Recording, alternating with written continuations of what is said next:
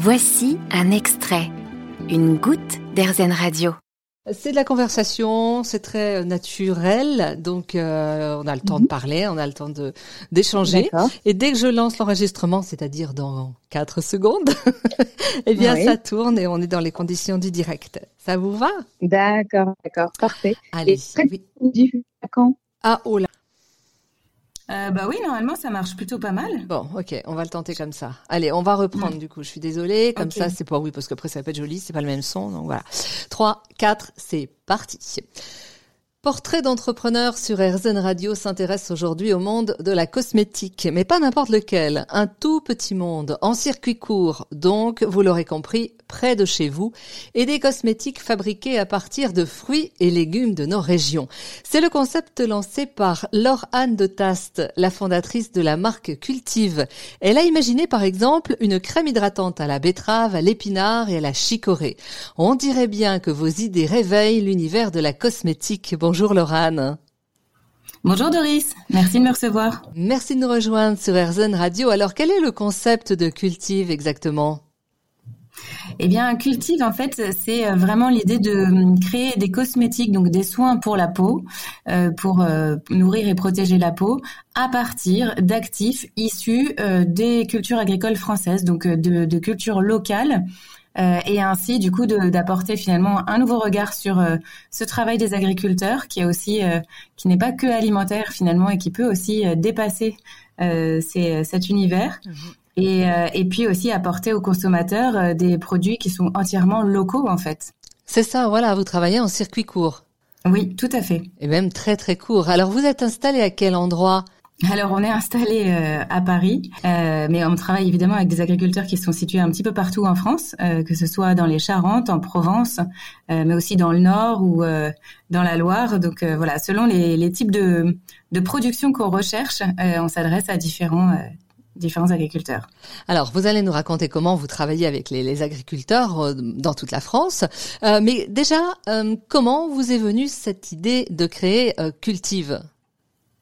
Alors l'idée a germé quand je travaillais, euh, enfin je travaille toujours avec eux, euh, pour le groupe Invivo, qui est euh, l'union des coopératives agricoles françaises et qui a pour mission en fait de, on va dire, de, trouver de nouvelles voies de valorisation pour l'agriculture demain. Et donc c'est avec cette idée que du coup les, je me suis dit bon ça peut être intéressant de regarder sur quel autre marché euh, les produits de l'agriculture pourraient être intéressants euh, à lancer mhm. au-delà de l'alimentation. Et en fait, le marché de la beauté, c'est quand même un marché qui est énorme, qui est un marché à forte valeur ajoutée et euh, dans lequel donc on a, il y a, y a quand même des produits agricoles qui peuvent être extrêmement intéressants à utiliser qui peuvent être valorisés. Évidemment, on a fait des recherches scientifiques en fait pour euh, pour être sûr de notre coût. Euh, c'est-à-dire qu'en fait, on a demandé à une chimiste d'aller euh, répertorier tous les actifs des cultures agricoles françaises qui puissent être bons pour la peau. Alors vous pouvez nous donner quelques exemples parce que j'imagine bien que tout a germé, pour ne pas faire de jeu de mots, dans votre esprit avant de, de, de germer dans la terre. mais qu'est-ce que vous avez imaginé au départ? Comment ça s'est passé? Alors en fait, au départ, on est vraiment parti de ce qui existait, c'est-à-dire que on on avait tout ce scope de, de, culture agricole française avec des actifs vertueux pour la peau, et du coup, on les a finalement classés selon euh, des typologies de besoins de peau, donc que ce soit euh, une peau déshydratée, euh, ou une peau qui est sèche, ou une peau qui a des imperfections, etc., etc. Et du coup, comment est-ce qu'on construit cette espèce de cocktail d'actifs pour résoudre ce problème de peau en fait? C'est un petit peu comme ça qu'on a qu'on a construit euh, les gammes. Et du coup, aujourd'hui, on a plusieurs gammes qui sont destinées euh, à ces sujets de peau, donc euh, la déshydratation, le vieillissement, l'anti-imperfection, etc. Et en fait, pour que ce soit assez logique et, et, assez simple à retenir, on a finalement élu des familles d'ingrédients qui répondent à chaque besoin de peau. Donc, pour l'hydratation, par exemple, on a utilisé des légumes. pour l'anti-vieillissement, on a utilisé des céréales. Mais est-ce que c'est quelque chose qui existait déjà? Vous vous êtes appuyé sur des études ou vous avez euh, complètement innové?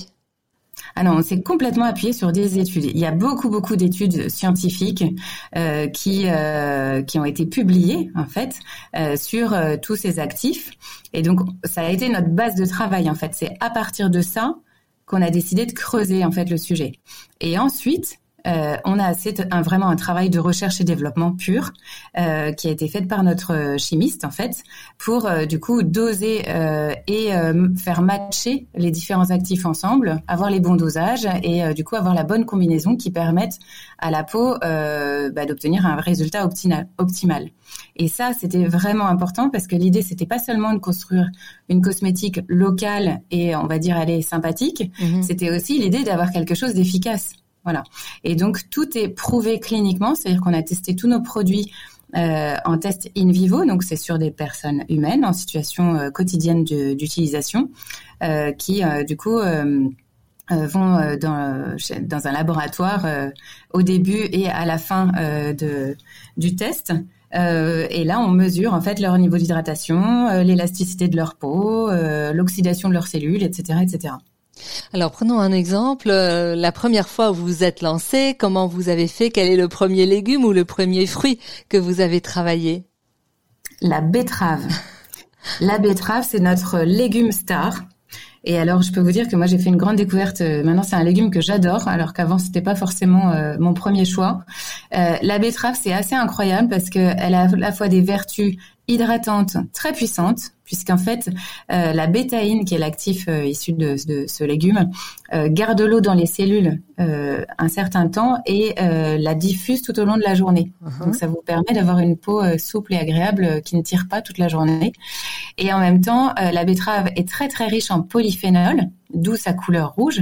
Et les polyphénols sont des super antioxydants, donc qui vont protéger votre peau des agressions extérieures. Donc que ce soit toutes les pollutions extérieures, mais aussi euh, les euh, visuelles euh, et, autres.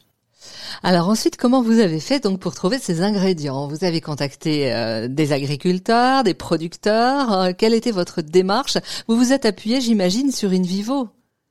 Eh oui, complètement. Bah ouais, on s'est complètement appuyé sur InVivo. On a contacté finalement les coopératives agricoles bio de, de l'Union euh, qui nous ont envoyé, qui nous ont orientés en fait vers différents agriculteurs euh, dont les productions correspondaient à ce qu'on cherchait.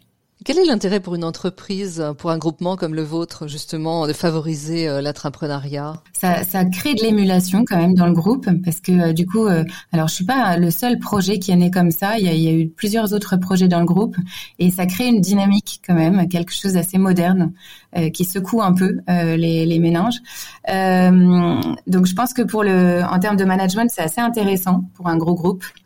Et puis après, ça permet aussi de euh, bah, du coup de faire surgir de, l'innovation au sein d'un groupe qui parfois euh, ben, est un petit peu ralenti par, euh, par le fait d'avoir une grosse structure en fait. C'est un incubateur en quelque sorte, hein, une couveuse. Tout à fait. Vous avez aimé ce podcast Erzen Vous allez adorer Erzen Radio en direct. Pour nous écouter, téléchargez l'appli Erzen ou rendez-vous sur erzen.fr.